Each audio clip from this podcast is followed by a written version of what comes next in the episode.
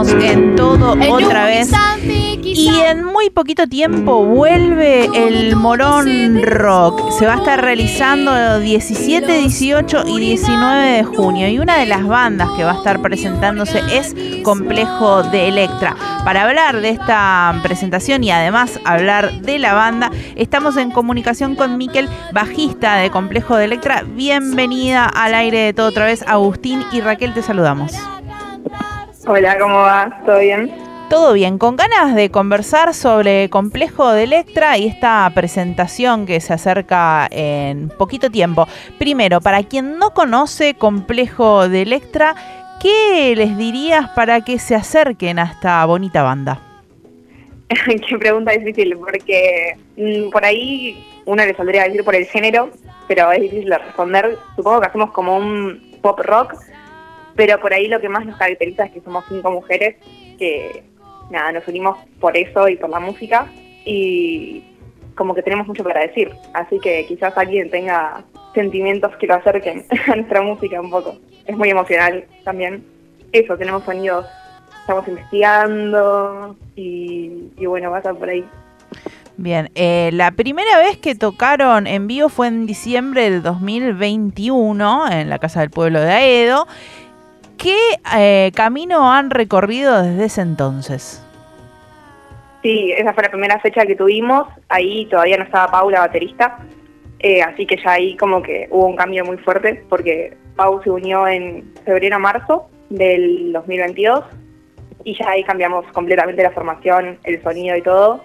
Después tuvimos eh, un fechón hermoso en la Minga y eso fue increíble para nosotras. Se acercó un montón de gente y estuvo muy bueno. Después tocamos también en auditorio, en, bueno, con la FM.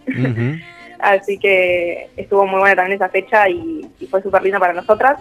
Y nada, poco a poco nos fuimos descubriendo en ese, en ese espacio, con esos sonidos diferentes. Arrancamos siendo mucho más poperas y fuimos encontrando el rock un poco en la música. Entonces, el recorrido fue ese musical y también como de eventos un poco que tuvimos. Y nada, ahora estamos eh, empezando a grabar el primer single, así que aflojamos un poco con fechas, pero se viene este fechón hermoso, así que bueno, con todas las ganas. Miquel, ¿y qué? Ahí mencionaste un par de las fechas que ya tuvieron, un par de, los escenarios que son un par de lugares de acá del oeste. Te puedo sumar un Pompeya ahora en el verano que también estuvieron ahí tocando. Un par de. En enero. Claro, tuvieron ya un par de fechas, digo, en lugares que quizás decir emblemáticos es un montón, pero digo, arrancaron a fines del 2021, 2022 completaron la banda, como bien decías, o, sumaron a, una integrante más.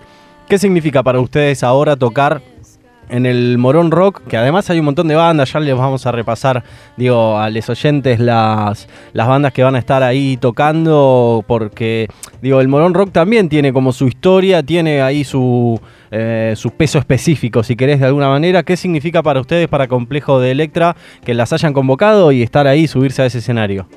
Sí, totalmente, no, significa muchísimo. Realmente que va a ser una fecha hermosa porque compartimos con un montón de bandas que nos gustan un montón, también bandas amigas y, nada, como que eso eh, simboliza mucho para nosotras que queremos llegar a, más gente y que eso, ¿no? Se identifiquen con nuestra música, con lo que hacemos, con lo que tenemos para decir también. Y, y bueno, el, auditorio un lugar hermoso que nos abrazó ya, una fecha, eh, como les había contado, en julio del año pasado. Cumple en tránsito. ¿Cómo? En el cumple de En Tránsito. Exactamente, el cumple de ASM. Así que estuvo hermoso también y volver va a ser también muy lindo para nosotras. Eh, así que nada, con ganas de llevarle todo eso a la gente que va a estar ahí también. Y, y bueno, de compartir también con las demás bandas que están buenísimas. Nos contabas que están eh, grabando el primer single y están preparándose para una, fecha tan importante como Moron Rock. ¿Qué diferencias hay cuando una banda tiene que prepararse para una fecha en vivo y eh, eh, para una grabación? ¿Cuáles son los mecanismos que difieren en una cosa y en la otra? bueno, para la fecha en vivo, por ahí la preparación es más de show, como decir, bueno, qué queremos transmitir, qué queremos que vean de nosotras un poco también y cómo vamos a hacer que el mensaje se entienda desde lo visual por ahí, ¿no? ¿Qué nos vamos a poner? qué, podemos decir o, cómo va a ser la secuencia de los temas también, eso es importante, con qué arrancamos, qué terminamos. Y, bueno, por ahí más como lo escénico también, eh, que eso, ¿no? Como el orden de las cosas, cómo queremos que se desarrolle la historia un poco. Y bueno, para grabar es otra preparación, es mucho más técnico. Es, ok, vamos a ensayar con eh, metrónomo y estar ahí fijas y saber los arreglos que hace cada una también, o sea, que, queremos que suene en cada parte específica, eh, los coros también muy importantes, así que va por ahí la preparación, son distintos enfoques, siento un poco.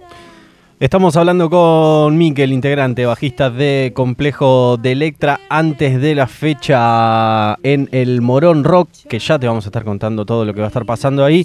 Miquel, ¿podemos adelantar que van a estar grabando para el single o todavía no se puede decir nada? Vamos a grabar uno de los temas que a la gente creo que más le gustan y que más cantan. Quizás es bueno acercarse por ahí, pero vamos a invitar a la gente a que venga a auditorio y, ahí lo anunciaremos. Perfecto, perfecto. Me parece muy bien. Quería tirar un poco ahí de la soga.